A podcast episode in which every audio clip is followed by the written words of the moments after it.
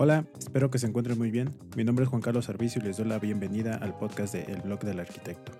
En esta ocasión vengo a platicar con ustedes acerca de la arquitectura sostenible y a mencionar algunos aspectos básicos que podemos empezar a adoptar en nuestros proyectos, ya que en muchas ocasiones pensamos que proyectar arquitectura con un enfoque sustentable puede ser complicado y costoso. Y saco este tema a colación debido a que previo al momento en el que el mundo colapsó debido a la pandemia, en 2019 la industria de la construcción alcanzó su máximo histórico en los niveles de emisiones de dióxido de carbono, lo que nos deja muy en claro que como profesionales de la construcción Seguimos edificando proyectos sin la más mínima preocupación de las consecuencias ambientales que eso nos traerá en el futuro cercano. Es importante mencionar que una de las principales formas de medir la sostenibilidad de una obra es a través de las emisiones de CO2, ya que éstas se generan acorde a la cantidad de energía que se utiliza mediante el uso de máquinas y herramientas que consumen combustibles fósiles para su operación, lo que nos hace cuestionarnos el modelo actual bajo el que nos regimos en la construcción. El modelo de economía lineal es el modelo en el que se basa la industria de la construcción para operar. Dicho modelo se puede sintetizar dividiéndolo en cinco etapas principales que son extracción, producción, construcción, uso y disposición.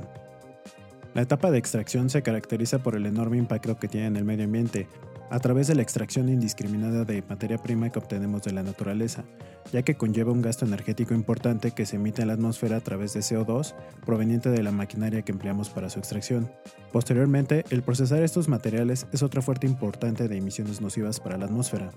Una vez procesados estos materiales, lo siguiente es llevarlos al sitio en el que serán utilizados para edificar un proyecto que se requiera construir, por lo que la manera más habitual de hacerlo es a través de vehículos pesados que funcionan con combustibles fósiles que en muchas ocasiones tienen que recorrer grandes distancias y por lo tanto provocan más emisiones nocivas. Una vez en el sitio en el que serán colocados, en muchas ocasiones se requiere del uso de más maquinaria pesada para su izaje y colocación hasta que finalmente, después de un tiempo, se requiera demoler para volver a construir otro espacio que satisfaga las nuevas necesidades que se requieran, comenzando nuevamente este ciclo. Por tal motivo, es importante sustituir este modelo económico lineal por el modelo económico circular. Anteriormente explicamos de manera muy sintetizada el modelo lineal en cinco etapas para tener una idea clara de cómo funciona. Sin embargo, es evidente que este modelo tiene una grave problemática, y es que después de que dejan de satisfacer la necesidad para la que fueron utilizados, simplemente se desechan, terminando su ciclo de vida útil de forma prematura, por lo que es importante conocer que existe un modelo alternativo que ayudaría en buena medida a mitigar la enorme cantidad de CO2 que se produce con el modelo actual. El modelo de economía circular se puede explicar brevemente de la siguiente manera.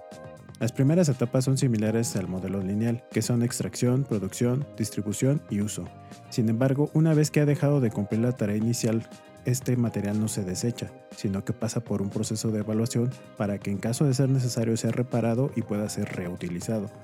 Este proceso puede repetirse hasta que no exista otra alternativa que ponerlo a disposición de empresas especializadas en recopilar los materiales para que puedan llevarlo a un vertedero de reciclaje y puedan recuperar lo que pueda funcionar y lo que no, ahora sí, se ha desechado. Una de las formas que tenemos para combatir las emisiones producidas por estos procesos mencionados es que en la etapa de diseño de un proyecto se conozca a la perfección el destino final de los materiales que se pretenden proponer y de esta manera identificar de manera creativa cómo podemos reutilizar o reciclar los materiales con el objetivo claro de alargar la vida útil hasta que no quede de otra y se tenga que llevar a un vertedero de residuos. Tecnologías como BIM pueden ayudarnos a rastrear los materiales a lo largo de su vida útil, con el objetivo de identificar qué componentes pueden ser susceptibles a ser reutilizables, reparables o reciclables, ya que este tipo de tecnologías nos brindan datos sobre el ciclo de vida completo de cada elemento utilizado en una edificación, desde la etapa de diseño hasta la etapa de desmontaje. Si logramos utilizar materiales con estas características, el impacto energético que lograremos reducir podría ser de 2 hasta 12 veces inferior, en comparación a utilizar un material nuevo. También el crear edificaciones que una vez que hayan cumplido la función para la que se haya creado, tengan la facilidad de ser readaptados para cumplir nuevas necesidades que surjan.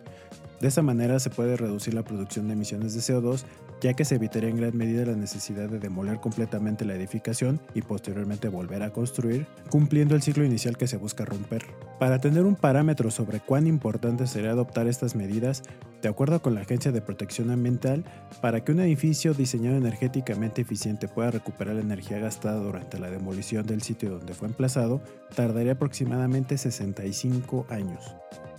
El lograr mantener una edificación existente ayuda a que la sociedad genere un sentido de pertenencia del sitio, lo cual culturalmente hablando ayuda a preservar la historia del sitio y que la propia sociedad ayude a conservar el espacio.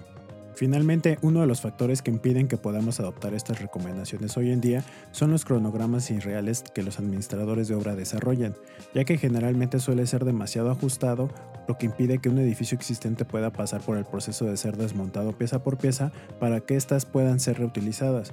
por lo que resulta más rápido y económico demoler y volver a construir de cero. Para concluir, uno de los factores que impiden que podamos adoptar estas recomendaciones hoy en día son los cronogramas irreales que los administradores de obra desarrollan, ya que generalmente suelen ser demasiado ajustados, lo que impide que un edificio existente pueda pasar por el proceso de ser desmontado pieza por pieza para que éstas puedan ser reutilizadas, por lo que resulta más rápido y económico demoler y volver a construir desde cero. De esta manera, lo ideal sería poder estandarizar los materiales y elementos de construcción para facilitar el diseño modular de espacios y que una vez que hayan cumplido las necesidades para las que fueron adecuados, resulte más sencillo el adaptar los espacios para las necesidades que pudieran tener las generaciones futuras, ya que de esta manera reutilizaremos las edificaciones existentes, los materiales ya utilizados y reciclaremos los componentes para mitigar la extracción de recursos naturales en masa, dándole el tiempo suficiente a la naturaleza de regenerar dichos materiales. Pues bueno, aquí lo tienen, algo en que pensar como profesionales de la industria de la construcción, ¿no?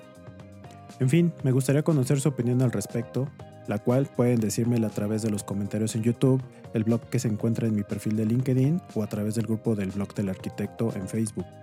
También les comparto las fuentes y bibliografías recomendadas si desean profundizar más en el tema.